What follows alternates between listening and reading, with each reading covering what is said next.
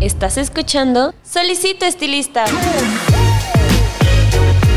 Un podcast creado por Alto Peinado. Un espacio donde se cortarán y peinarán ideas de belleza. Bienvenido. Pase y tome asiento.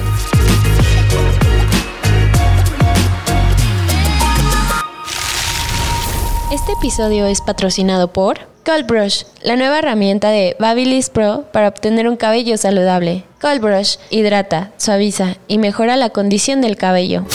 Hola, ¿qué tal? ¿Cómo están? Les habla su host, Paco Martínez, y bienvenidos a una semana más, un episodio más de su podcast Solicito Estilista. En esta ocasión, en nuestro episodio número 108, estamos festejando o se hizo de manera especial con el motivo del el Día Mundial del Podcast que lo celebramos el 30 de septiembre. Si me están escuchando el día que este programa se está emitiendo, ya será el 2 de octubre, pero evidentemente pues no podíamos dejar de pasar esa fecha tan importante para nosotros, ya que digo, creo que como revista Alto Peinado jamás pensamos el impacto tan grande que pueda tener este medio de comunicación, este producto que entra dentro de la categoría del podcast. Y pues bueno, qué mejor que para celebrar que con un tema que a todo mundo le gusta, que entra dentro del giro de la educación, de la educación de la belleza. Y pues para eso, si me están viendo en YouTube, ya saben que de entrada no estoy en la cabina de alto peinado, me encuentro en el Hotel Fiesta Americana de Satélite y pues está conmigo, ya lo voy a presentar, Víctor Skirchley, tu técnico favorito. ¿Cómo estás, Víctor? Hola, muchas gracias. Estoy bien contento. No saben cuánto tiempo esperé para poder estar eh, aquí. Ya saben, temas de pandemia, todo sí, eso. Sí, sí, sí. Este, Sí, de hecho, de hecho, o sea, quiero decirte que si fuiste de los primeros invitados dentro de la lista, o sea, estar en agenda, hemos intentado, yo creo que agendarlo pues varias veces y no se había podido y digo, qué bueno que hayas podido venir para este eh, episodio, pues especial, digo, con, con, con motivo del Día Mundial del Podcast y pues que estés aquí con nosotros. Es que si era de esos locos, ¿eh? Lo, lo confieso, chicos de YouTube, de esos locos del COVID, que era de, no, nadie me hable, nadie se me acerque, este, pero, pero bueno, aquí está. No, pero, pero tiene, o sea, tuvo su mérito, o sea, realmente el hecho de yo creo que cuidarse mucho, pues te benefició mucho el hecho de que te dio, te dio COVID. Ya van tres veces que me va. Ya después de la primera ya se te quita el miedo. No, no es cierto. Síganse cuidando, pero, pero fíjate que de hecho, yo sí tengo muy buenos aprendizajes de, este tema de pandemia. Al rato te cuento. Porque, claro, claro. Porque sí impactó de una manera muy positiva en mi carrera. Ah, qué padre, ¿no? Y digo, la verdad es que creo que fue bastante ventajoso. El hecho, eh, digo, obviamente fue eh, malo para algunas personas, para, para, para, ciertos giros y ciertas cosas, sí le supimos sacar provecho. Uno de estos, pues obviamente el podcast, el hecho de poder estar eh, produciendo contenido ajeno a los eventos que se hacían en masa, para nosotros fue bastante ventajoso y digo, por eso también también estamos celebrando, obviamente, en el Día Mundial del Podcast, que podemos estar aquí gracias a eso, ¿no? Entonces estuvo, estuvo bastante interesante. Y digo, qué bueno que pudiste venir, Víctor. Eh, yo creo que, que si eres de, de, esas personas, de esas personalidades que no es ajena a la revista, de hecho, has tenido incluso eh, Instagram takeovers aquí con nosotros en, Alto Peinado, o sea, ya realmente no, no eres ajeno a, Ya no soy nuevo, ya, ya, no estoy nuevo. Con exacto, por más que seas invitado nuevo al podcast, realmente con nosotros ya, por ahí si están en YouTube pueden buscar Víctor Victor eh, revista Alto Peinado, obviamente vas a salir. Oye, pero además sabes que hace años cuando... es que todo es bien gracioso. Me acuerdo perfecto así. La primera vez que salió una foto mía en su revista, tengo que confesarles que lloré de la emoción y compré no ah. sé cuántos así, como 40 y se las repartí a mis amigos, a mi familia y yo me sentía así como intocable casi casi, ¿no? Así, yo dije, ya estoy en la cima de la fama, Paris Hilton y yo estamos en el mismo lugar. Ay, qué bueno, la verdad es que de ese tipo de cosas son las que nos llenan de orgullo y, que nos hace sentir que realmente estamos haciendo las cosas muy bien, ¿no? Y digo, espero que de la misma manera vayas y compartas este podcast con todos y que digas, ay, qué bueno que puede estar en el podcast Solicitos de Lista. Ay, después de esto Paris Hilton se me queda corta. no, pues insisto, muchísimas gracias por estar eh, no solo hoy, sino siempre con nosotros, Víctor. Y digo que, qué bueno, porque también nosotros, parte del tema de aquí, de cómo es que te convertiste en educador, nosotros pudimos estar también desde, desde, desde no, no podría decir tus inicios, pero sí obviamente hemos visto este crecimiento junto contigo, ¿no? Entonces, eso, eso la verdad es, eh, me encanta. De hecho, fíjate que sí. Sí, desde te, voy a corregir porque sí. Ajá. O sea, yo, yo mi trayectoria, yo actualmente lo que estoy haciendo soy el educador regional para Latinoamérica de las marcas Cool e Hidracolor. Eh, para la gente que nos está escuchando y que pues ya han visto colaboraciones con 100 mil marcas, básicamente es como lo que llaman director técnico. Ok. Entonces, este, pues bueno, llevo siete años en la empresa trabajando. En enero, este, el 15 de enero cumple ocho, pero es la única empresa con la que he trabajado. Y de hecho, sí, están ustedes desde mis inicios, porque en la primera expo que me tocó fue que tuve acercamiento inmediato con ustedes, hicimos como esta química. Entonces, sí, he crecido no voy a decir que junto con ustedes, porque ustedes ya llevan muchísimos años, ¿no? Pero más bien sí han sido testigos de todo este, de este avance, porque en ese entonces, o sea, estamos hablando del 2015, eh, yo había entrado a la empresa como eh, ayudante de técnico. Ok. Entonces, eh, poco a poco he ido avanzando. Eso también para la gente que nos está viendo, de verdad, de verdad, que uno si le echa ganas y tienes pasión por lo que haces, sí, sí. este, siempre siempre vas a poder llegar eh, más lejos, más alto, siempre hay más, ¿no?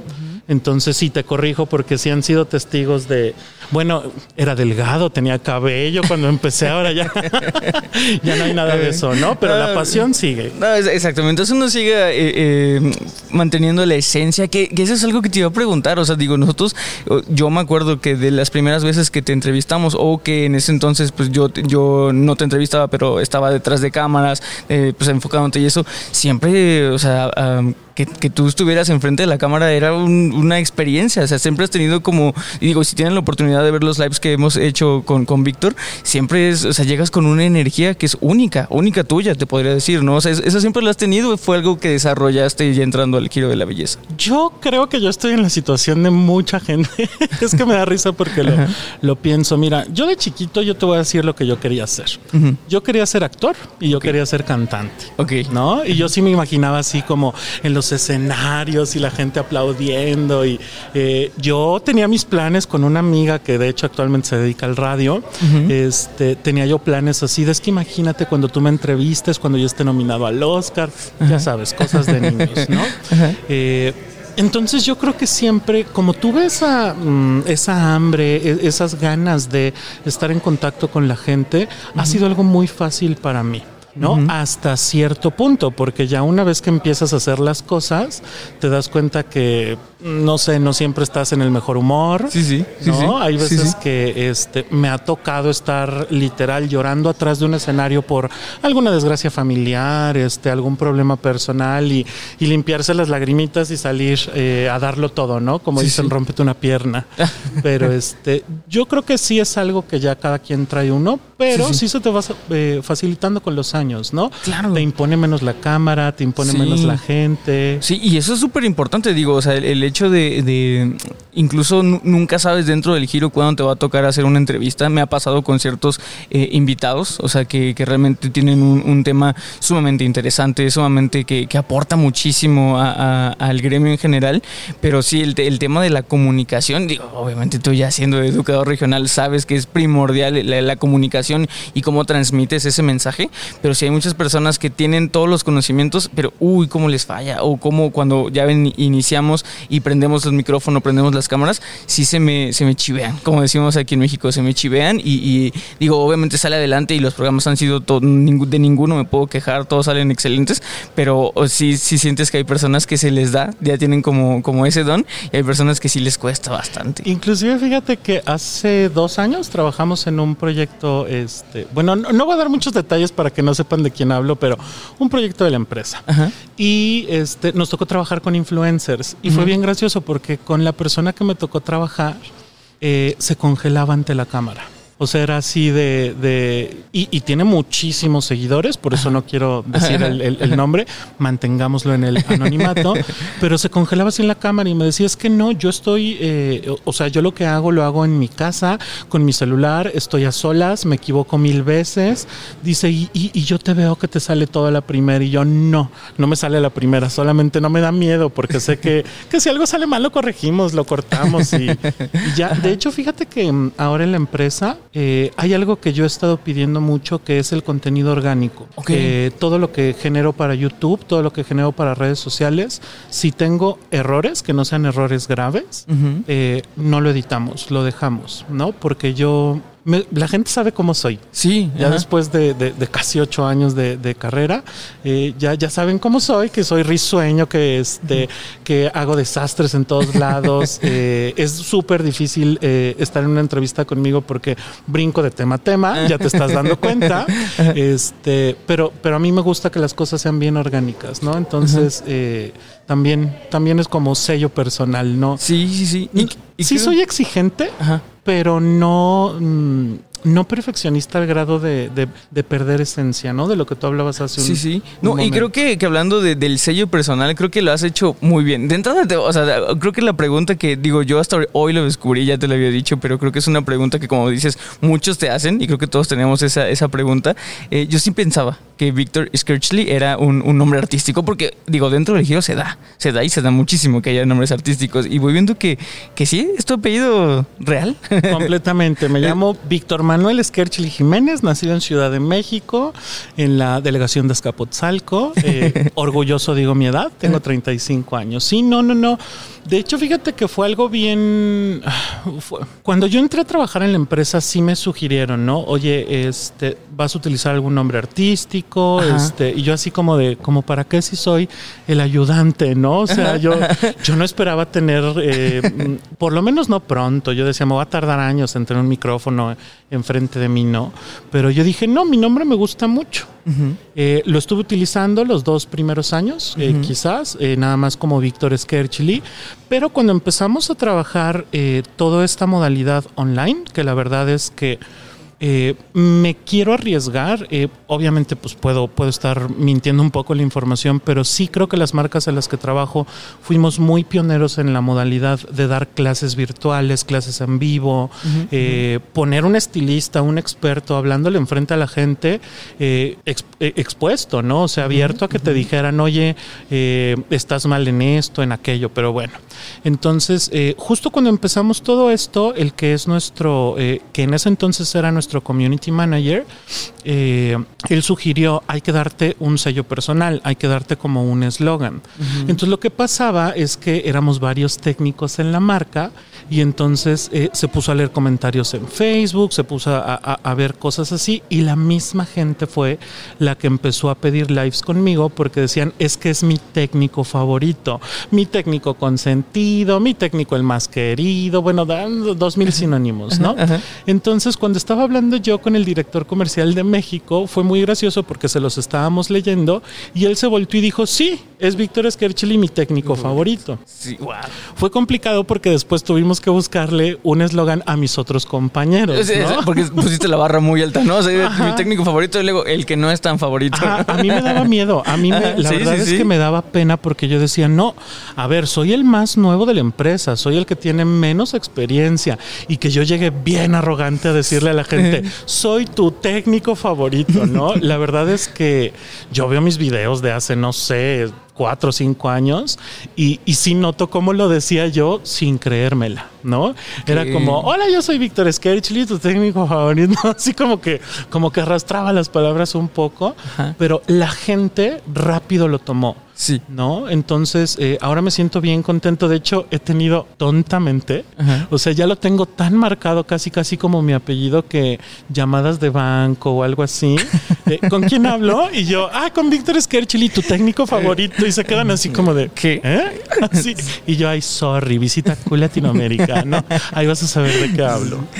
Wow, no, insisto, qué, qué bueno que, como, como tú dices, como todo tan orgánico en su momento parece eso, ¿no? es, es, orgánico, en su momento parece, como tú decías, no te la creías, pero llega un momento en el que si te la crees en un momento que dices, wow, sí, o sea, realmente, y, pero insisto, o sea, realmente tal vez en ese entonces, como tú dices, no te la creías, pero yo podía notar, o sea, insisto, cada vez que hacíamos eh, los lives también algo que, concuerdo contigo es que tanto, tanto Cool, o sea, con toda, la, con toda la empresa que has trabajado, sí ha sido pionera, o sea, porque te estoy hablando que cuando hacíamos los Instagram takeovers, ni siquiera había pandemia, o sea, ni siquiera había eh, educación online, o sea, a lo mejor y tal vez el, el, el hecho de como educación online más formal o estructurada.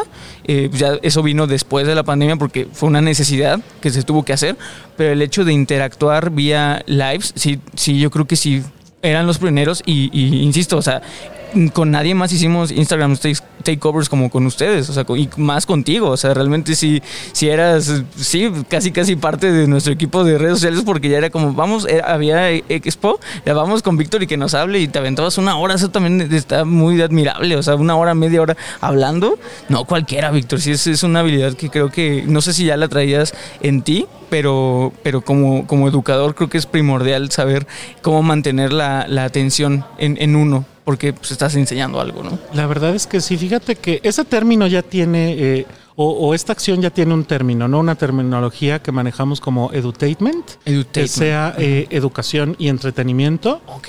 Pero digo, el nombre apenas es reciente, ¿no? Pero yo siempre, toda la vida, yo este, he, tratado de que, de, verdad porque me encantaría que un día fueran un curso mío, porque lo anunciamos así como, no sé, experto en rubios, y a lo mejor acabo hablando de completamente otra cosa, eh, son divertidos, me ha aventado este, cursos maratónicos donde la gente me, eh, la gente de la empresa me decía no puedes hacer cursos tan largos, no porque esté prohibido, sino porque deja de ser atractivo, deja de ser entretenido. Le he llevado la contra tanta gente o sea, me decían, no puedes hacer un live más de 15 minutos en Facebook porque la gente no va a estar ahí. Y les demostré que sí, que podía estar, eh, llegué a tener lives de dos horas y no bajaba la audiencia.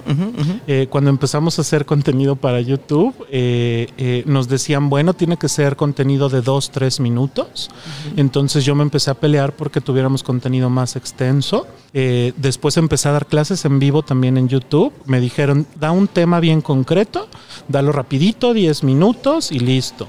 Pues ahorita tenemos un video de una hora 15 minutos que se llama La decoloración perfecta con 1.5 creo millones de reproducciones en YouTube. Entonces eh, me gusta llevarle la contra a la gente. este y yo creo que todo es a raíz de, mira, justamente el, tema de hoy, ¿no? De cómo volverse de estilista educador. Eh, más allá de eso, creo que hay un paso atrás. O sea, ¿cómo se desarrolla un estilista primero como estudiante? después como estilista y después como educador, ¿no? Yo cuando estaba de estudiante, la verdad es que yo no creía, eh, yo sabía que había estilistas famosos. Hoy en la mañana me puse melancólico porque estaba justamente recordando, mm, yo todo esto de la belleza lo empecé gracias a una tía que ya pasó a, mejor vida, este, porque me encantaba todas las mañanas verla cómo se arreglaba. O sea, yo chiquitito me levantaba así, no sé, seis de la mañana, no recuerdo ni siquiera la hora, y ella era una mujer tan guapa y así todo, toda la mañana se dedicaba a hacerse su rutina de skincare, de cabello, de y yo la veía y la veía y me gustaba tocarle el cabello y ella me explicaba cosas así eh, súper random, ¿eh? O sea, ella me decía, mira, es que me estoy aplicando un tinte, jamás lo voy a olvidar. Ella utilizaba rubio cenizo intenso y me lo explicaba. O sea, me estoy aplicando un rubio cenizo intenso, este me gusta porque mira, queda con mi piel. Cuando tú seas grande te tienes que fijar que las cosas combinen contigo. Fue mi primer maestro ¿no? En el mundo de la belleza. Y ella iba con eh, eh, con un estilista muy famoso, este que eh, sí puedo decir su nombre. Sí, claro, claro, claro, claro. Ella era clienta de, Alfredo Palacios. Ok, ajá. Entonces, este, a mí me tocó esa parte desde muy niño de ver que un estilista podía ser famoso. Pero jamás, o sea, jamás. Si tú me preguntas, te este, digo, yo quería ser actor, quería ser cantante, canto horrible. Gracias a Dios, este, no, me aventé por ese camino. Bueno, a lo mejor reggaetón podría haberlo hecho, pero de verdad, o sea, quise ser eh, comunicólogo, estudié muchas cosas, ¿no? Eh, mira, pasé por la carrera de Ciencias de la Comunicación, me inscribí en Contaduría Pública y este no fui ni a una clase. Ah. Este, estudié arquitectura, dos cuatrimestres, eh, fui un asco, de verdad, o sea, toda la parte de matemáticas reprobaba y toda la parte artística, mis maestros de, ay, es que eres súper expresivo, nos encanta, pero está, ellos mismos me lo decían, no eres para estar aquí. Eh, intenté también estudiar eh, criminología. Este, no me aceptaron en la escuela, también gracias, lo agradezco que me hayan rechazado. Eh, intenté estudiar psicología, este, no me animé porque yo lo que quería era dedicarme más bien como a la psiquiatría y dije, mm. no voy a ser primero doctor, Entonces, probé un montón de cosas, trabajé también en una agencia funeraria, vendía justamente de este hotel, tra- trabajé para este hotel, nada más que para el que está en reforma. Este, vendía tiempos compartidos. Bueno, es que ¿qué no, qué no hice, no? Wow, ajá. Eh, y, y- y cuando yo empiezo a ver toda esta posibilidad de la belleza fue porque tuve una crisis económica muy fuerte. O sea, cuando digo muy fuerte, de verdad es súper fuerte, de que había días que no había dinero para comer en casa. Sí, sí. Y recibí yo justamente un apoyo del gobierno Ajá. eh, que me dieron una tarjeta, Sí, ¿no? Entonces, este, odio decirlo, pero bueno, ya lo sabe la gente que me conoce. Este, llevaba yo semanas, sema- si no es que meses sin poderme comprar unos cigarros. Entonces me entregan esa tarjeta que tenía, no sé, X cantidad, Sí, este, 10 mil pesos, Ajá. ¿no? Por así decirlo. Lo primero que hice fue comprarme unos cigarros. Yo dije, ok, ahora ¿en qué lo voy a invertir? Iba pasando afuera de una academia de belleza y entonces veo un curso que era de uñas. Ok. Entonces me meto a la academia, pregunto cuánto me cuesta la carrera completa con todo el material, sin necesidad de, de gastar ya absolutamente nada. Y era exactamente lo que me quedaba en la tarjeta. Exactamente. Era exacto, ni un peso más ni un peso menos. Entonces, eh, sin pensarlo, pagué. Llegué a mi casa lleno de materiales. Sí. Empezaron los cursos como en dos meses. Mi mamá casi me mata. O sea, así de, no tenemos para comer y te gastaste todo ese dinero en esto y yo no me importa. Yo voy a poder. Sí. Y desde la primera clase, eh, eh, esto se los cuento porque poca gente lo sabe, ¿no? Desde la primera clase yo empecé, ya sabes, manicure, shalala, shalala, empecé a jalar gente. O sea, teníamos la oportunidad de que iba gente afuera de la academia a ver qué servicios ha- había. Este, te pagaban el material y yo desde el día uno, desde la clase uno, la gente iba y decía, quiero con él. Era el único hombre del salón, ¿no? Entonces yo dije, ah, eh, tengo una ventaja entonces, ¿no? Por alguna razón la gente quiere venir conmigo. Y este, pues rápido empecé yo cada semana a hacer diferentes técnicas, lo que quieras, y fue donde conozco la primer expo. Eh, voy a la expo, pero yo no me enfoqué en nada de cabello, yo iba a lo de uñas. ¿no? Después conocí técnicos en esa expo, técnicos de uñas, y yo dije, "Ah, eso es lo que yo necesito, ¿no? O sea, ya no fui, ya no salí al lado de Nicole Kidman, ya no, este, ya no fui actor de Hollywood, pero ahí, ahí es donde quiero estar. Sí, sí. Pero me lo guardé como muy en mi, en mi corazón, ¿no? Entonces, eh, todo, todo se ha dado tan exacto que a veces creo que es asombroso. Termino la carrera, hago mi graduación, que por cierto me, me pusieron así unas uñas como de metro y medio. Fue eh, una experiencia medio extraña. este, al día siguiente voy a caminar ahí por, por donde está la escuela y veo un letrero que dice se solicita chico aplicador de uñas Y me llamó mucho la atención. Sí. Entonces voy, ¿no? Pregunto y si en efecto lo que estaban buscando era un hombre. Este, súper graciosa mi ex jefa porque buscaba un hombre porque su marido también estaba ahí. Entonces ya te has de imaginar. Ah, Quería alejar ok. mujeres del- Ajá, ajá, ajá. de, de la ecuación, ¿no? Con ellos duré eh, más o menos como un año. Me cambio de, me cambio de salón, voy a otro salón, sigo haciendo uñas y empecé con el cabello porque mis clientes llegó el punto en el que tenía tanta gente eh, yo para citas de uñas que yo ya tenía que dar citas con un mes de anticipación. Eh, y mis propias clientas empezaron con córtame el cabello, Ah, ok. ¿no? ¿Y si te animaste? No. Ah, o sea, sí. yo era así como de no. ¿Cómo crees que te voy a cortar el cabello? Hasta que llegó una clienta que todas eran mis, mis consentidas. Si me están viendo, no se enojen, no se peleen, a todas las quería igual. Pero con una de las que tenía más química, ¿no? Y me dijo, córtame el cabello. Y yo no es que no tengo ni la menor idea. Es que quiero que me cortes el cabello porque siento que tienes buena mano, que no sé qué tanto. Entonces yo me enojé y le digo, a ver, siéntate, a ver si es cierto. Entonces le empecé a meter ahí unos tijerazos súper al azar. Sí la dejé, o sea, ahora yo lo recuerdo y digo, no puede ser que la mujer se haya ido contenta con eso. Y este, y ya, ¿no? Y hasta me pagó, o sea, me, me, me pagó, ¿no? Y yo no lo vuelvo a hacer así sudando yo como loco y todo. Entonces mi jefa se acerca y me dice, oye Vic, eh, mm, estado escuchando que la gente te está pidiendo para que hagas todos los servicios, más allá de manos y pies, te voy a pagar yo tu carrera, ¿no? Wow. Eh, y esto es algo que amo platicarle a la gente porque eh, sí he tenido oportunidad de estudiar en muy buenos lugares, como por ejemplo ya actualmente 2022, este, ya llevo un par de años que soy Master Designer de Pivot Point, pero eh, fíjate que muchos estilistas me han preguntado que dónde realmente aprendí los inicios, ¿no? Y yo los aprendí en una institución que seguramente tú ubicas que se llama Secati. No. Es del Ajá. gobierno. Es del gobierno donde te preparan para diferentes, eh, como carreras técnicas. Ah, exacto, eh, que, que, es eh, cultor de belleza, ¿no? O sea, sí, y te enseñan de todo, así como este, no sé, para trabajar en madera, electricidad. Ajá, ajá, Entonces yo fui así, o sea, yo en, en, una de esas escuelas que no se me olvida el, el curso costó este 120 pesos. O sea, para la gente que nos está viendo del extranjero no son ni 10 dólares, 6 dólares. este, y ahí empecé yo a estudiar, ¿no? O sea, me tocó eh, eh, buscar gente en la calle. De hecho, las instalaciones estaban dentro de un mercado. Entonces, este, yo ahí fue donde yo empecé a prepararme. Lo bonito que era que yo iba los sábados a estudiar eh, esta cuestión de belleza y mis compañeras del trabajo todas las semanas te cuentas y me decían, hoy vamos a ver el corte a cero grados, ¿no? Parejito. Y entonces toda la semana mis compañeras me buscaban clientas para yo practicar mis cortes. Ok. ¿No? Eso las clientas ahora ya lo saben. Todo era un plan. saludos, ¿no? Y yo me ponía muy nervioso porque le decía a mi jefa, no hagas eso, ¿no? O sea, me da miedo.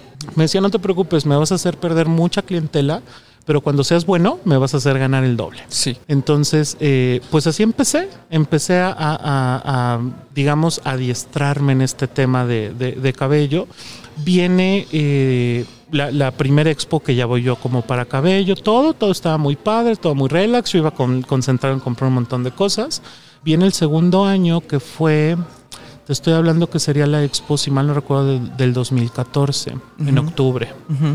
Y este, entonces mi jefa me dice, oye, mira, vamos a ver, ahora sí vamos con tiempo, no vamos a comprar tanto, quiero que veas los shows para que, este, pues a ver qué desastre hacemos, ¿no? Y este, me lleva a la pasarela de Hidracolor.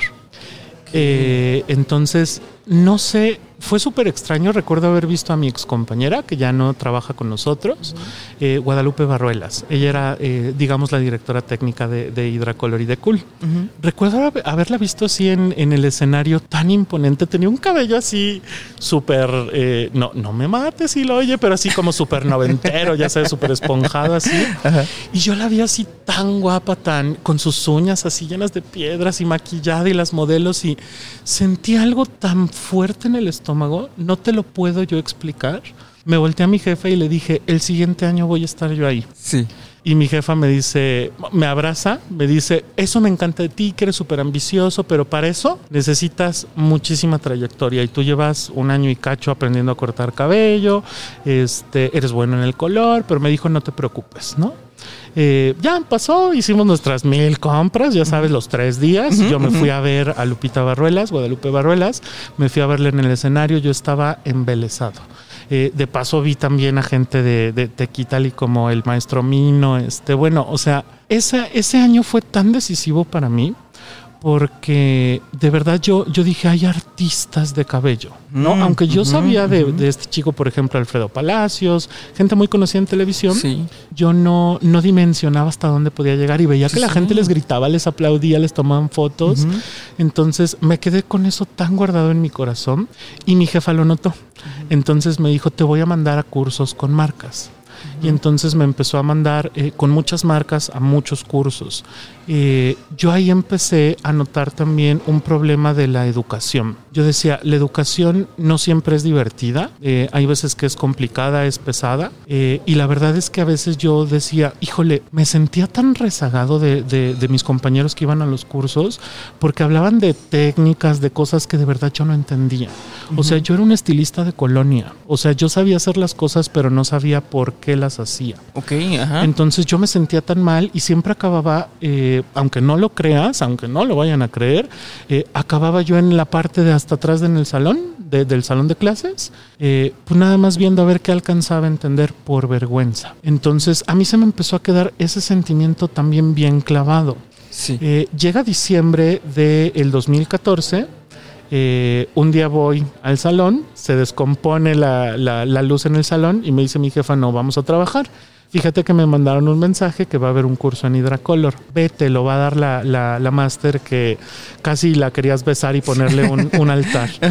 y yo, ¿en cuánto tiempo es? Pues en una hora, córrele, me agarré un Uber, me, me, me, me fui yo a las oficinas y este entrenó. De verdad, qué diferencia eh, tomar un curso con ella porque eh, sí se dio cuenta que, o sea, sí, ella sí se percató que había algunas cosas que yo no estaba como entendiendo del todo bien.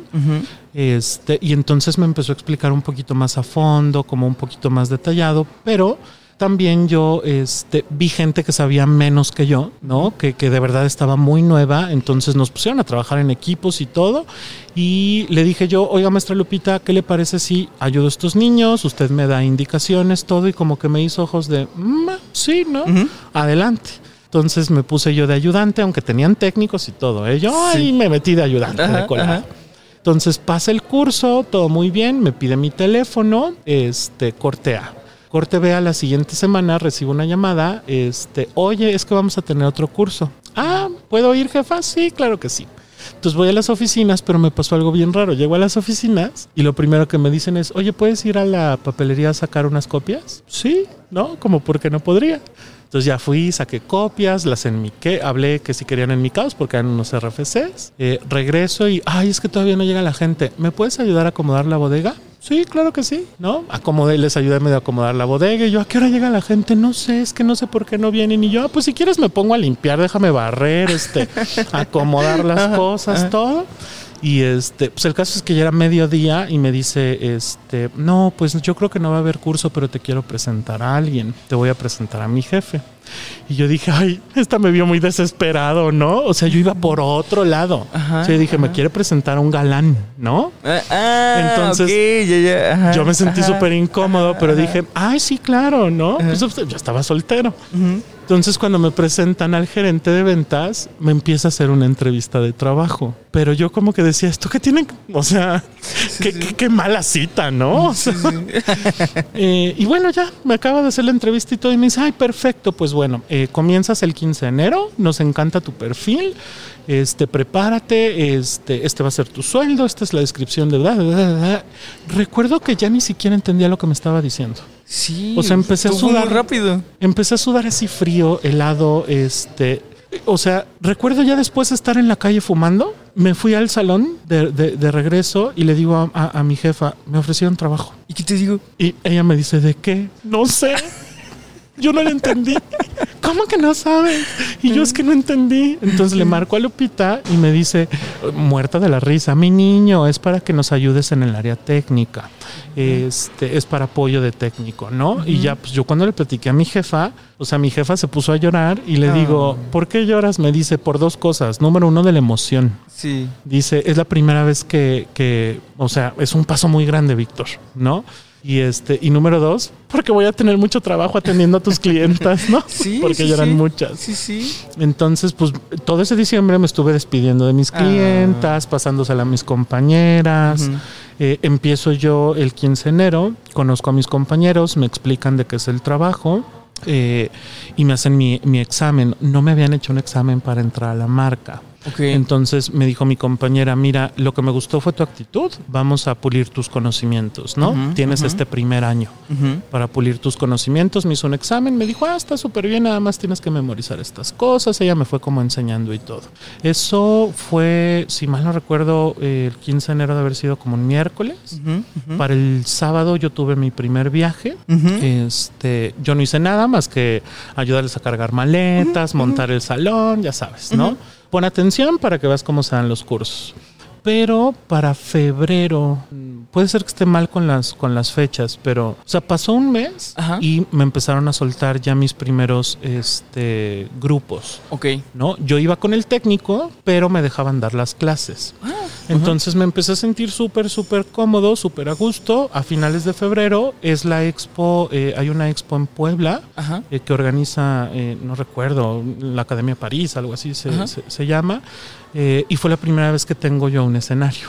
Entonces, esto te lo platico para que veas que eh, no, no es tan bien que uno lo traiga y ya. Eh, había un salón con como 300 personas, teníamos que desarrollar un tema y me dan el micrófono y me congelo. Y estaba la dueña de la empresa, estaban los gerentes, estaba todo el mundo observándome. Sí, sí. Entonces empiezo a tartamudear, se me cae el micrófono, me agacho para levantarlo y me tropiezo. Oh. Este, no, no, no, no, no, un desastre. O sea, yo en el escenario. Sí, o sea, todo lo que pudo salir mal, salió mal. Entonces va mi compañera, me abraza por atrás y me dice, si arruinas esta, ya no vas a seguir en la empresa. Entonces, hazte cuenta que recuerdo perfecto cómo vi a toda la gente y dije, bueno, si es la última vez que voy a estar aquí, disfrútalo, ¿no?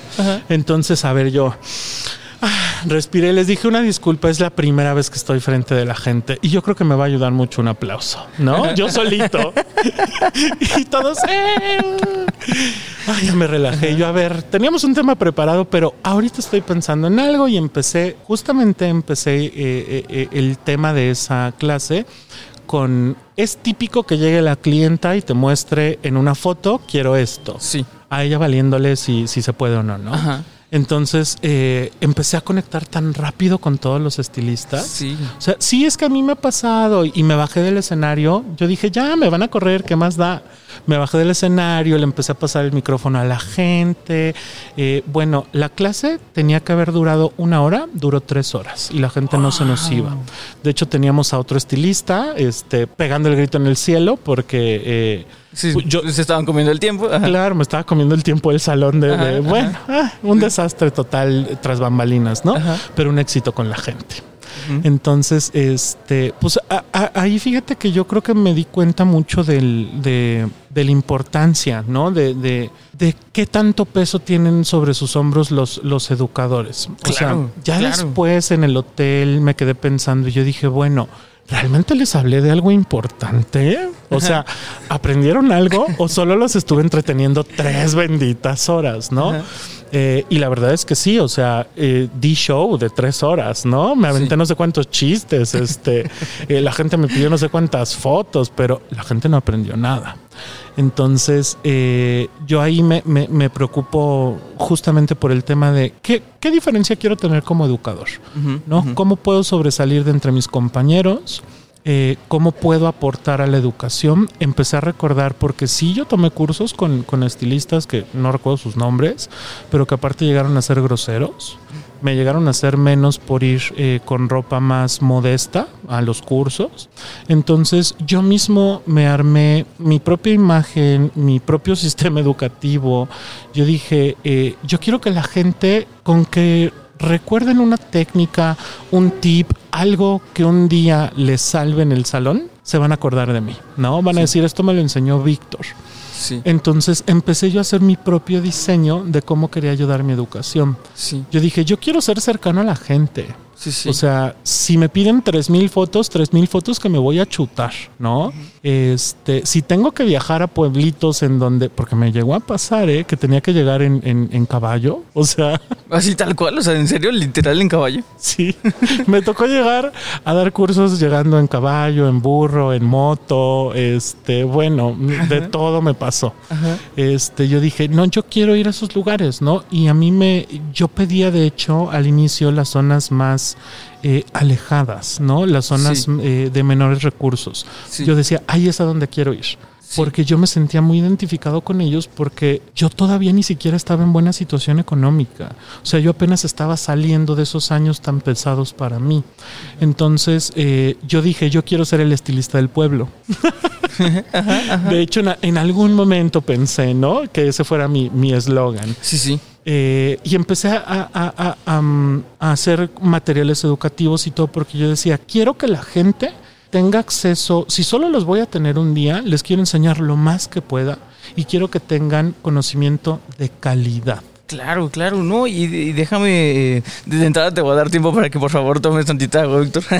no, y, de verdad creo que eh, me parece tu historia sumamente interesante por algo, porque si bien, como, como bien decías, y, viendo un poco la cronología de las situaciones, realmente eh, las oportunidades se te, dieron rápidas, en el sentido de que si lo ves para atrás, y voy a decir por qué para atrás, porque creo que ya lo mencioné en algún, en algún otro episodio, pero eh, Deepak Chopra dice que es, es cuando estás viviendo tu vida en el momento, eh, realmente no sabes hacia dónde vas. O sea, realmente piensas que todos los caminos que estás llevando son, como tú decías, son cosas curiosas, son coincidencias, son, como tú decías, ¿no? ¿Cuál es la, la probabilidad de que eh, de la tarjeta que te dieron sea, haya sido lo justo para entrar al, al, curso de uñas? ¿Cuál, ¿Cuál, era la probabilidad de que en de, las primeras opciones que viste, solicitaran en específico un chico aplicador de uñas, ¿no? Que, que como bien me dijiste, eh, son reducidos, ¿no? O sea, eras el único de tu clase, ¿no? O sea, ¿cuáles son las probabilidades? Entonces, cuando, cuando uno va viviendo eso,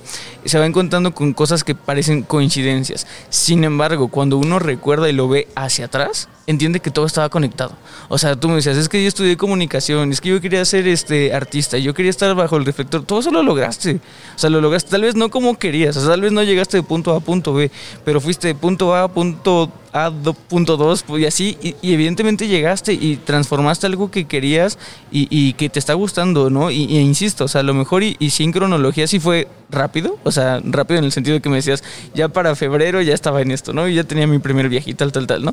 Pero eh, sí siento que, que no todo se da de la nada. Evidentemente sí fue porque ya estabas tal vez predestinado a esto, ¿no? O sea, el hecho de que, como, como tú bien decías, muchas otras personas, eh, si no hubieran tenido tal vez tu, tu esencia, ah, digo, tan simple, yo aún haciendo esto, a mí se me cae enfrente de una multitud del micrófono y digo, ya, aquí, hasta aquí, ya, o sea, ¿sabes? Acabó mi carrera. Sí, aquí ya, o sea, ¿sabes? Y que tú lo hayas visto como que con otra cara, con el decir, sí, pues digo, voy a disfrutarlo. O sea, eso, eso me parece importantísimo. Y también el hecho de que hayas encontrado una manera de, educar eh, eh, a tu manera y que, digo, como tú dices, ahorita ya está ya un término específico del edutainment que yo no lo conocía este y, que lo veo completamente claro. O sea, yo siempre he pensado, y, a mí me molesta mucho el hecho, incluso en mi carrera, en administración, me molesta mucho el hecho de que la gente quiera hacer la educación elitista. Y yo lo entiendo, o sea, el hecho de utilizar eh, términos que son sumamente pesados, que por ejemplo incluso en términos de administración, si tú hablas de, de mercado con un administrador, un financiero y un economista, todos se dan diferencia y no te pones de acuerdo, o sea, porque el mismo, o sea, el mismo término tiene muchos significados, ¿no?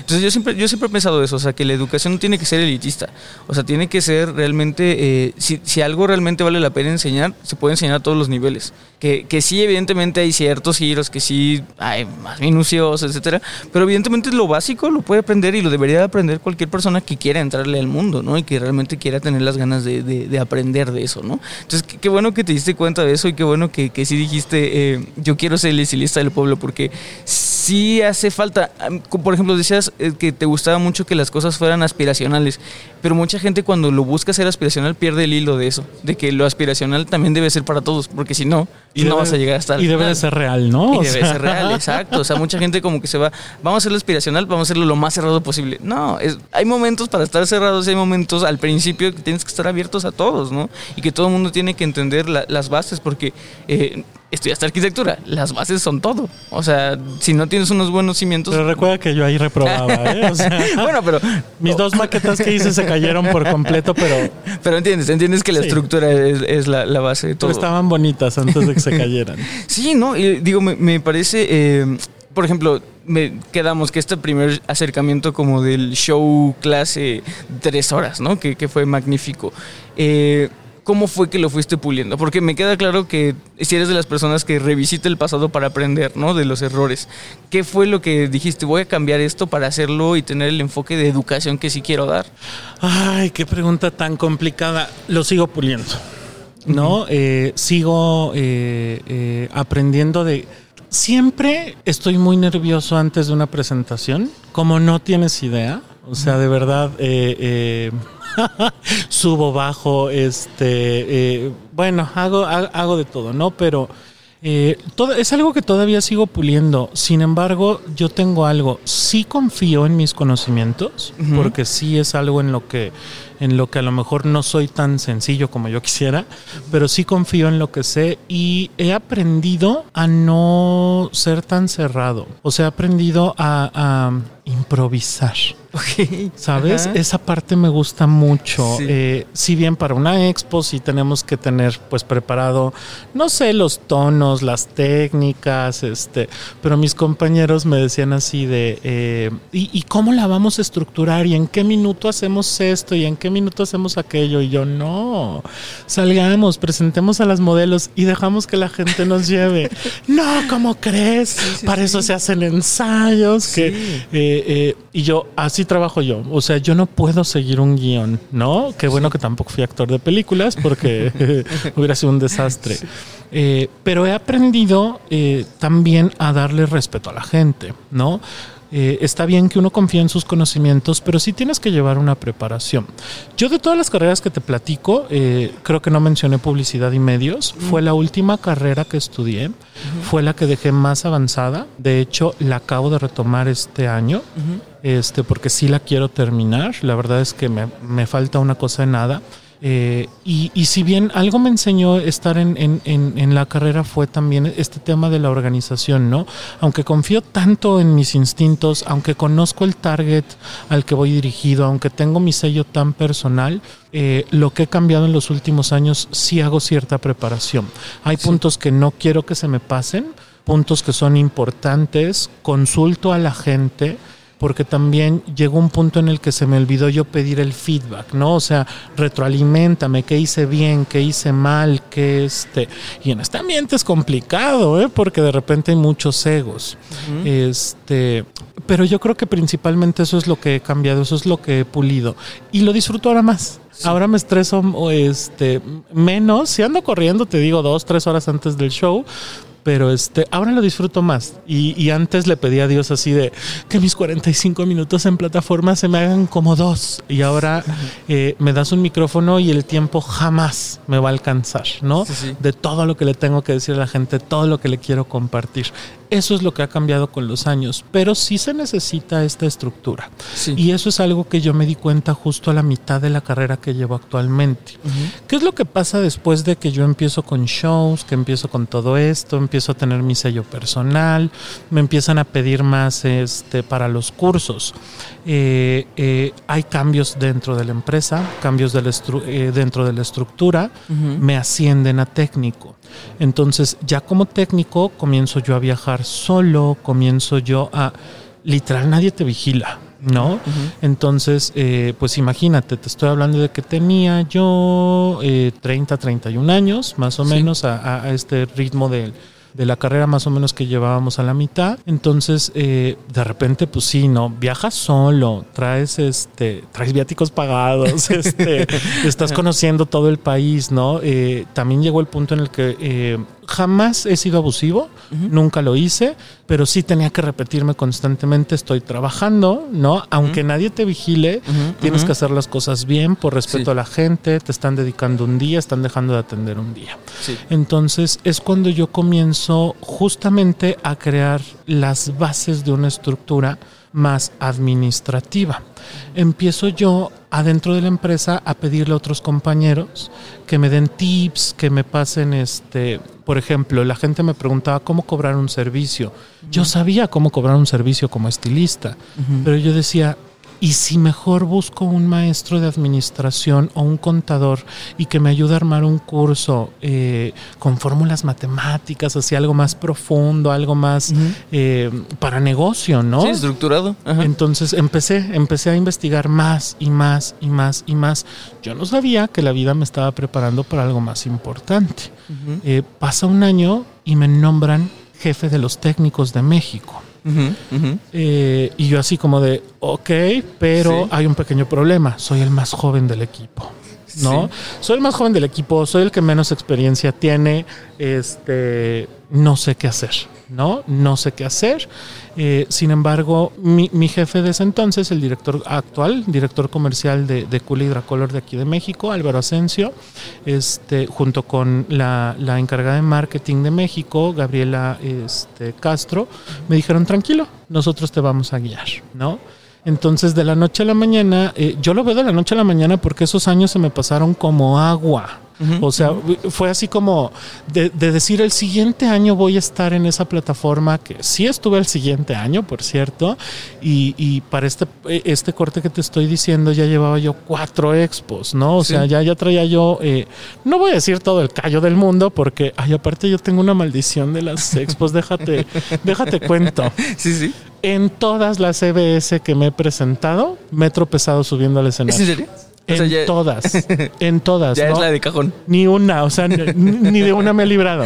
O sea, de hecho, por ahí debe de haber un video de los de la empresa que literal, nada más había como un pasillo así como para donde teníamos que salir. Sí. Empezaron a grabar y me veo cómo salgo volando de un lado al otro. Todas las expos me caía, acababa con las rodillas moradas, qué horror. Es parte de la suerte. Este, yo creo que era mi, mi ¿Sabes qué? Era lo que me terminaba de quitar los nervios. Era como, ay, ya me vieron caerme, ya que más me puede. Se me rompió también una vez el pantalón en una expo, se me agaché y así se me truene. Y yo, mm, le tuve que decir a la gente, yo, ay, perdón si me veo colorado, pero se me acaba de romper el pantalón, entonces no me voy a voltear. Eso, o sea, eso, eso es lo que yo creo que, insisto, o sea, no, no, no se me extraña el hecho de que digas que todo eh, el éxito, los años se han ido como agua, porque justamente lo vemos, y yo te lo digo, o sea, es, a veces estás en una posición en una empresa y toma años, años, ¿no? O sea, el hecho de que, como digas, eres eh, en ese entonces el jefe más joven, ¿no? O sea, todo, todo eso, o sea, llega por algo, y creo que es parte de, de hecho de que creo que no le temes al, al, fracaso en sí. O sea, eh, mucha gente te digo, o sea, cualquier complicación, yo soy uno de esos incluso, o sea, no me da miedo decirlo, yo soy de las personas que se enoja realmente si algo sale mal. Sea mi culpa o no, yo me enojo y me frustro y, ya tengo pues mi, mi, mi, equipo, ¿no? O sea, mi familia, mi papá, mi novia, o sea, que, me dicen, cálmate, todo va a pasar, pero sí me enojo, o sea, a mí me cuesta mucho lidiar con la frustración y el hecho de que, o sea, ese es algo que también no te enseñan, o sea, seamos realistas, muchas de las habilidades que realmente importan en la vida no le enseñan en las escuelas, en ninguna escuela, ¿no? Y creo que parte es eso, o sea, el, el, el me gusta mucho la palabra en inglés cope, que es como, que, eh, como ser resiliente ante eso, ¿no? Es el, ser resiliente ante la frustración, ante los, las pequeñas adversidades, pequeñas, obviamente entre grandes cualquiera se haría chiquito, ¿no? Pero entre las pequeñas frustraciones, creo que es muy importante. Y el hecho de cómo tú lo llevas siempre con gracia y eso, o sea, entiendo que, que sí eres, eres material para, para ser incluso hasta líder y educador, porque se necesita mucho de eso. Tan simple en la educación, creo que con, con tanta innovación, eh, a veces incluso dentro de la misma educación se tiene que voltear hacia atrás y decir, ok, lo estábamos haciendo mal, pero ya sabemos cómo se hace bien y mucha gente no se da ese chance, siempre tienen que estar como en lo correcto. De hecho, justo justo ahorita actualmente 2022 estoy en ese paso de mi carrera también. O sea, en el paso en el que tuve que voltear eh, eh, o sea, una vez que me dan a mí el equipo de técnicos de México, en ese puesto duré dos años, ¿no? Eh, después vienen cambios internos en la empresa, este, entramos a la nueva empresa que es Henkel, para todos los que, todos los de Henkel, saludos, este, y justamente con este, eh, conforme iba avanzando mis responsabilidades, de repente sí eran excesivas, ¿eh? O sea, me hacía cargo del equipo de México, eh, me empecé a hacer cargo de la educación de Colombia y jamás puse un pie en Colombia. ¡Wow! Eh, me empecé a hacer cargo también de la educación de todas exportaciones, que son como 13, 14 países. Este, y, de repente eh, era como mucho, ¿no?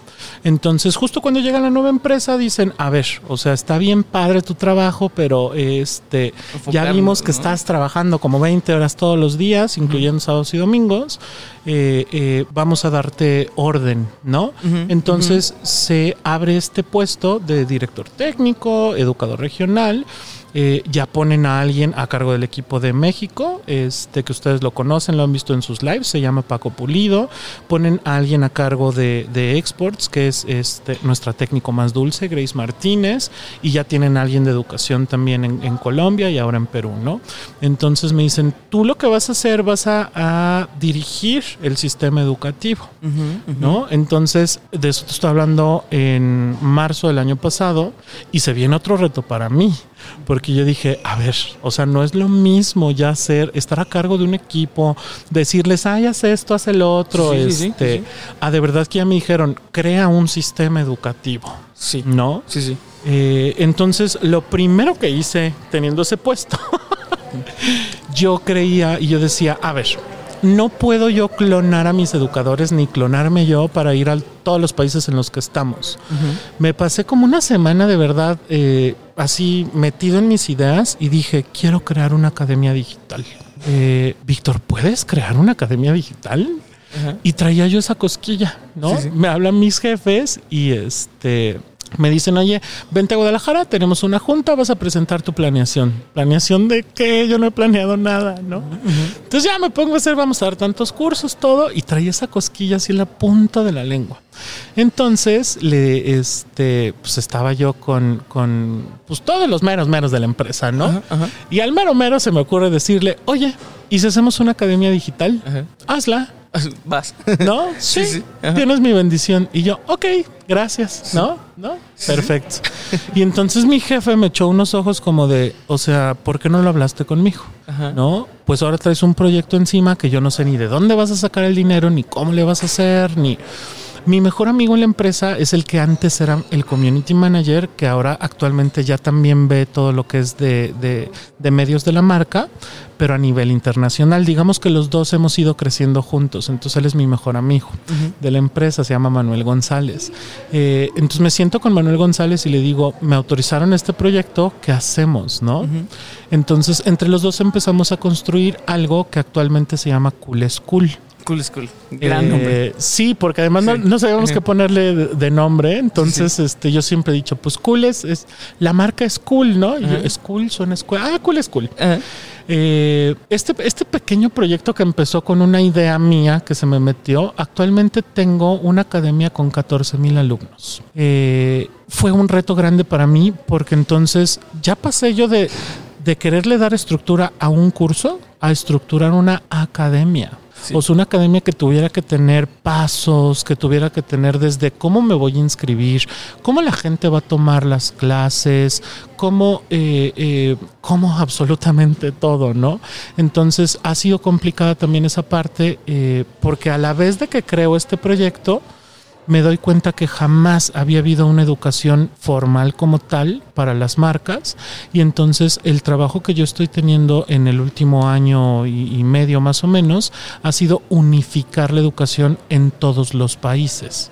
Entonces esto es complicado porque ya había estilistas que llevaban cool en Nicaragua, Honduras, Venezuela, Panamá, donde se te ocurra ya está la marca, ¿no? Y Cool e Hidracolor, o sea, aparte son dos marcas. Entonces, este, justamente también esa parte para mí fue bien complicada y se las comparto para que ustedes lo sepan, eh, porque a veces tenemos la idea de que como estilistas solo necesitas saber cortar el cabello, ¿no? Eh, y la verdad es que, eh, o sea, mm, el año pasado me tocó dar capacitaciones a una técnica en, en, en Rusia este, en inglés. Entonces eh, me preguntaron, oye, no te preguntamos, pero si hablas bien inglés, ¿verdad? Yo lo entiendo perfecto, pero no lo hablo nada. Ay, pues mañana tenemos una capacitación, ¿no? Entonces, esta clase de retos de verdad es bien complicado. Yo, se, los, yo se los digo esto. Eh, hay gente que me pregunta, ¿qué necesito para yo poder ser técnico de una marca? Número uno, sí necesitas tener pasión. Número dos, sí necesitas tener muchos conocimientos de colorimetría, que es normalmente en lo que nos enfocamos las marcas que vendemos tintes pero sí necesitas bases de administración, este uso de, de, Windows, de este Excel. Para todo necesitas Excel en esta vida. Ay, es que Excel es, es mi talón de Aquiles, pero sí lo necesitas. Todo, para todo. No lo hagas, puedes. Hagas lo que hagas, necesitas Excel. Ya lo sé. O puedes tener amigos como yo que te ayudan en el trabajo, pero este, pero sí, hay que tenerlo, ¿no? Este, hay que tener muchos conocimientos de pedagogía, saber cómo mm. transmitir el mensaje.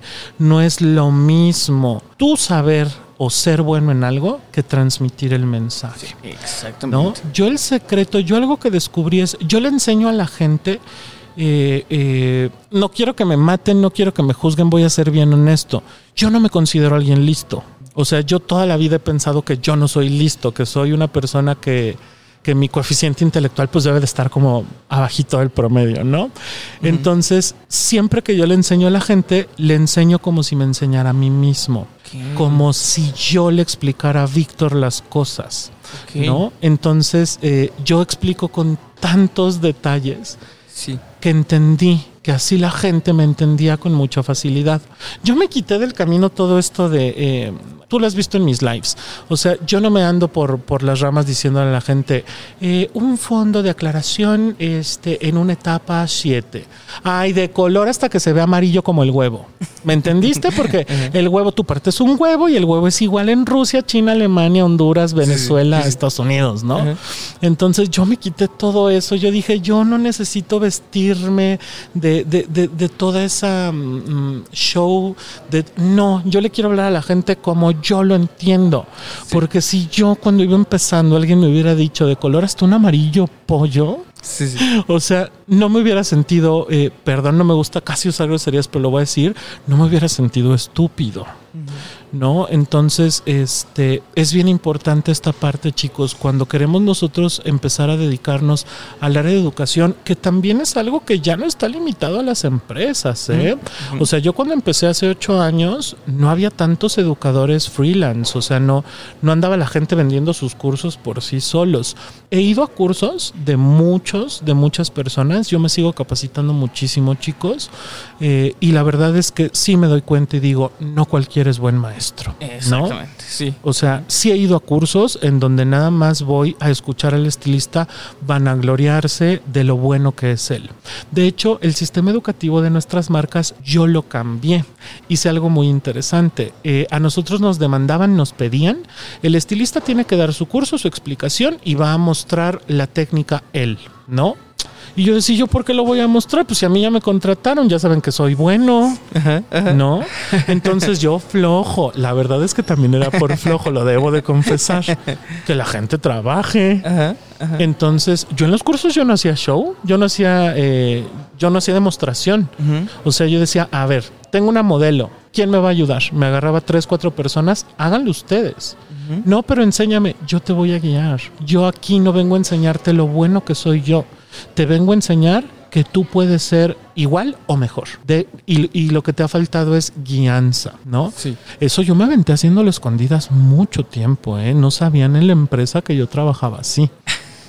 Pero yo me daba cuenta que la gente se iba tan contenta de los cursos. Porque uno lo hace, o sea, uno realmente lo está haciendo. Yo te demostraba que tenías la capacidad. Yo le decía a la gente, si yo que soy de los seres más tontos que hay en el planeta Tierra, he podido hacer unas cosas que yo mismo me impresiono en el cabello. Ustedes, por el amor de Dios, lo único que les falta son unas buenas bases. Alguien que con cariño y con respeto, que son los dos pilares de la educación para, para nuestras marcas, algo que yo impuse, digámoslo así. Eh, cuando tú tienes cariño y respeto, cuando las cosas te las explican con amor y respeto, claro que las vas a aprender mejor. ¿No? Y empecé a ver cómo la gente eh, iba a diferentes salones de la República Mexicana y los únicos diplomas que tenían enmarcados eran los que decían Víctor Esquerchile. Ah. Porque eran en los que sentían que habían aprendido, eran en los que de verdad recordaban, ¿no? Entonces, eh, o sea, ha sido una carrera bien maravillosa, ha sido algo. Yo no me lo esperaba. Honestamente yo no me lo esperaba. Actualmente hago tantas cosas que bueno, necesitaríamos este otro, otro podcast para, para poder decirles todo lo que hago en la, en la empresa. Pero de verdad, si yo hay un mensaje que les quiero dar a todas las personas que nos estén viendo, no renuncien a sus sueños, sea cual sea el sueño. O sea, así te quieras ganar un Oscar, quieras sentir eh, los reflectores, estar en un, en un escenario, eh, de una forma u otra la vida te lo da. Yo he dado shows a 3.000 personas eh, y no sabes la energía que sentí. O sea, era, ay, así como si te cargaras como un algo. Sí, sí, sí, sí. Recuerdo mucho que este, en varios shows me ha pasado. Me tomo un instante para saborearlo. Ah. Para ver mientras la gente está riendo, para, para eh, dedicárselo a, evidentemente a mi mamá, dedicárselo a mi tía que ya no está. Este, lo hago de manera interna, no, no es algo que, diga. He llorado en el escenario, de que la gente me aplaude y no me da pena. Y, lloro de agradecimiento porque digo, de una forma u otra lo lograste. ¿no? Sí, sí, Lo lograste. Pero eh, el, también entiendo que eh, estoy hablando desde cierta forma, desde un privilegio, porque a lo mejor la carrera no va a ser tan sencilla para todos. Suena sencillo, pero he tenido eh, cosas en el trabajo que la gente no sabe. O sea, también me secuestraron este, hace unos años, este, justamente yendo camino a, Chilpancingo. Este, me secuestraron un día, bueno, casi un día completo. Este, en el terremoto del 2017, el hotel donde estaba se cayó. Este, estuve súper cerca del epicentro. Eh, acabé en terapia porque, no, bueno.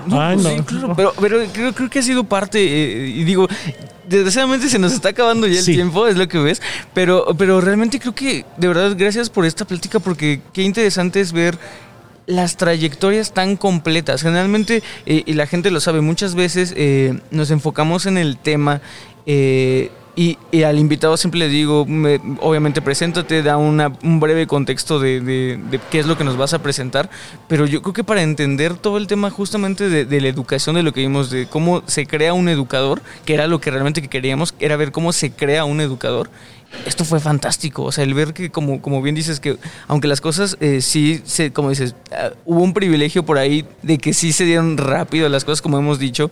Digo, no estuviste en, suerte, suerte carisma, no, muchas cosas, obviamente capacidad. O sea, no, no yo, yo soy de los que piensa que no todo llega nada más porque sí, llegan porque por algo, ¿no? Pero, pero el hecho es de que. Eh, que ha sido una bonita trayectoria, Víctor. Realmente, dejando de lado que te secuestraron, que eso está horrible, este, pero no, no me puedes decir que esto... todo, todo ha sido para algo. No, no, no fue algo bonito, evidentemente no. Se lo oculté a mi mamá mucho tiempo, pero no, todo tiene una razón de ser. Todo tiene una razón de ser y creo que de todo se aprende. Y creo que también algo que me gustaría también eh, notar antes de cortar o ya de dar las últimas palabras es lo interesante que es cómo en, actualmente eh, tú, lo, tú lo viste y tú lo creaste, pero muchas empresas lo aprenden poco a poco. El hecho del edutainment o el hecho de, como tú decías, de comunicar. Pasa mucho que veníamos de, de, un, de una época en la publicidad, y tú obviamente lo estás estudiando, que venía siendo muy, muy, muy, muy al ras, de que era solamente informativa, de que te presentaban solamente las características del producto y ya.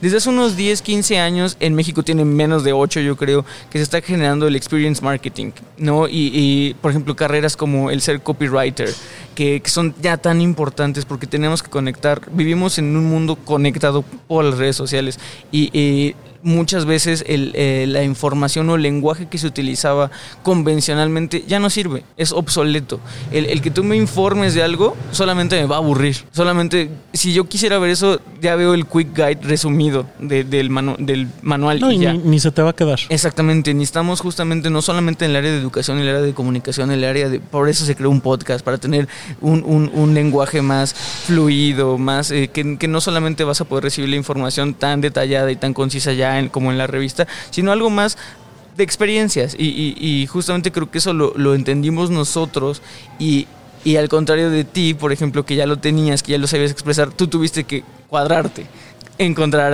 este, la estructura, encontrar la administración y eso. Y es muy curioso cómo todo converge y al final todo se crea un, balance muy bonito entre información, comunicación, porque para eso trabajamos. O sea, tanto tú trabajas para que las personas entiendan, tanto, nosotros trabajamos para que las personas con este tipo de podcast se informen, se entretengan, este, estén al, pendiente de todo lo que pasa en, el giro de la belleza Latam, México y internacional también, obviamente. Y, creo que, ese balance se encuentra y se tiene que encontrar en la actualidad? ¿O tú qué piensas de cómo, cómo la, educación va de aquí en unos años? Eh, bueno, yo creo que, sigue mutando. Definitivamente sí la pandemia nos, nos enseñó que hay más de, la, de una forma de aprender, ¿no? Hay, puedes aprender, puedes tener educación de muy buena calidad desde tu casa, escuchando eh, un podcast, eh, viendo un video de YouTube, ¿no? Eh, leyendo un manual. Este, yo, lo, yo como veo que, que, va a llegar el momento, si hablamos de la belleza, ¿no? Como tal, el, el, tema de la educación, yo creo que sí va a, a, seguir siendo muy virtual. No estoy hablando de mis marcas, estoy hablando de, de, la belleza en general. Yo creo que va a seguir muy virtual. Obviamente no podemos evitar este tema del, de la práctica, la práctica guiada sobre todo, pero creo que las empresas poco a poco se van a empezar a, dar cuenta de esto, ¿no? En donde sus equipos educativos, más allá de hacer shows, de hacer demostraciones, van a aprovechar el tiempo que la gente les dé en sus clases presenciales para una guianza, ¿no? Como para pulir como para corregir nada más los errores sobre la marcha. Yo creo que así es como se va a empezar a transformar. Al menos, voy a ser honesto, así es como yo le estoy transformando en las marcas en las que estoy. ¿no? Que la gente pueda tener una información de mucha calidad.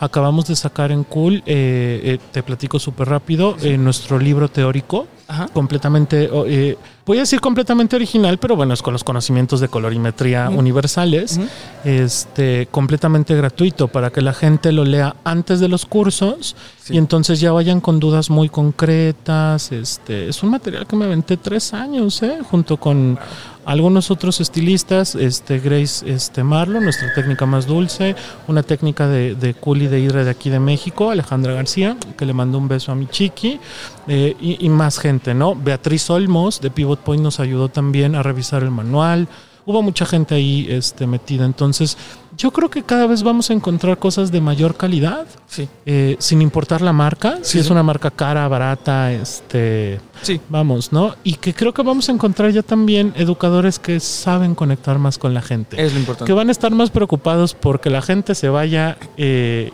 aprendiendo algo nuevo a verse bonitos. sí, pues, espero, espero que sea así, de verdad eh, agradezco que ya haya eh, educadores así. Y pues muchísimas gracias por, haber estado aquí con nosotros, Víctor, de verdad. Espero que lo hayas disfrutado, espero que eh, ustedes, podcast escuchas, lo hayan disfrutado.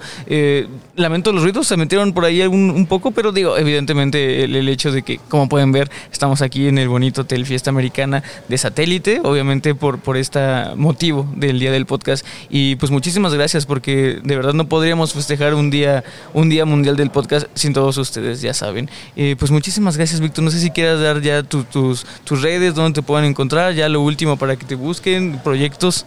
Muchas, muchas gracias chicos. Pues bueno, eh, antes que nada, si quieren andar ahí en contacto conmigo directo, lo hago usualmente por Instagram. Es bien fácil, solo busquen tu técnico favorito y ahí me van a ver.